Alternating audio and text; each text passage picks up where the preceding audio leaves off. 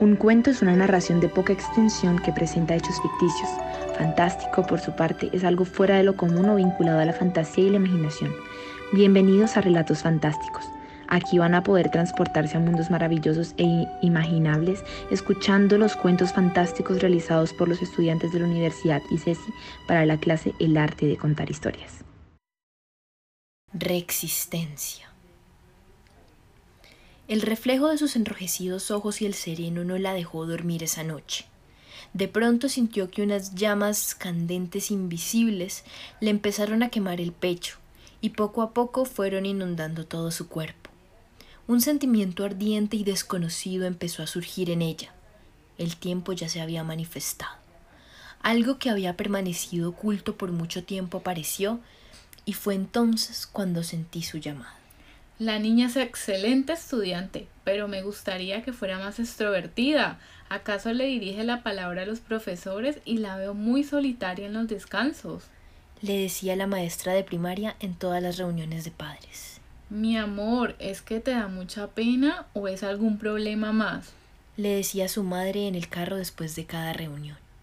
Pero no, no pasaba nada. Simplemente no era necesario o ella siempre lo vio así. Nunca se sintió mal por compartir tiempo con las personas de siempre. Amaba su mundo pequeño y limitado a su manera. No era como los demás, que entablaban largas conversaciones de cosas mínimamente relevantes, ni pretendía hacerlo.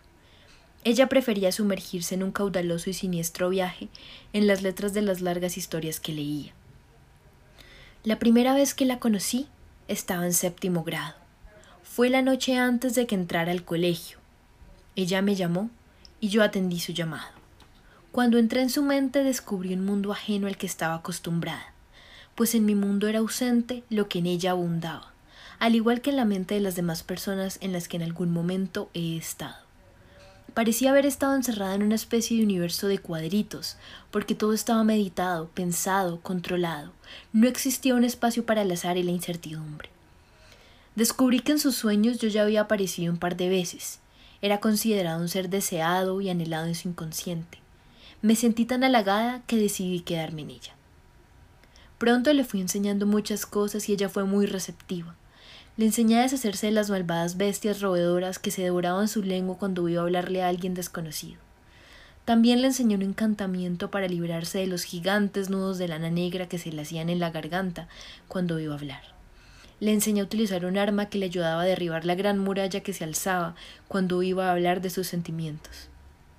A mentir piadosamente, a enojarse y azotar la puerta cuando no estaba de acuerdo con sus padres, a sentir mariposas, a durar horas pegada al teléfono con sus amigos.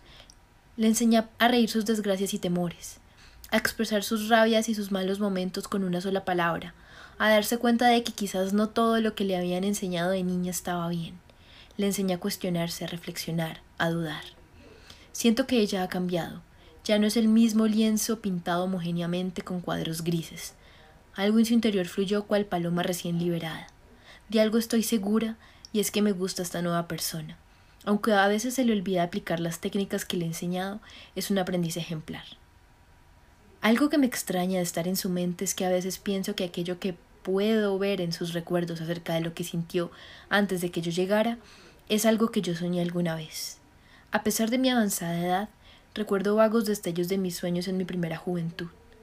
Y sí, indudablemente era ella. Recuerdo un momento en el cual soñé con ella tantas veces que ya no podía distinguir quién era la persona que soñaba, porque no sabía si quien, soñaba era ella o en efecto era yo.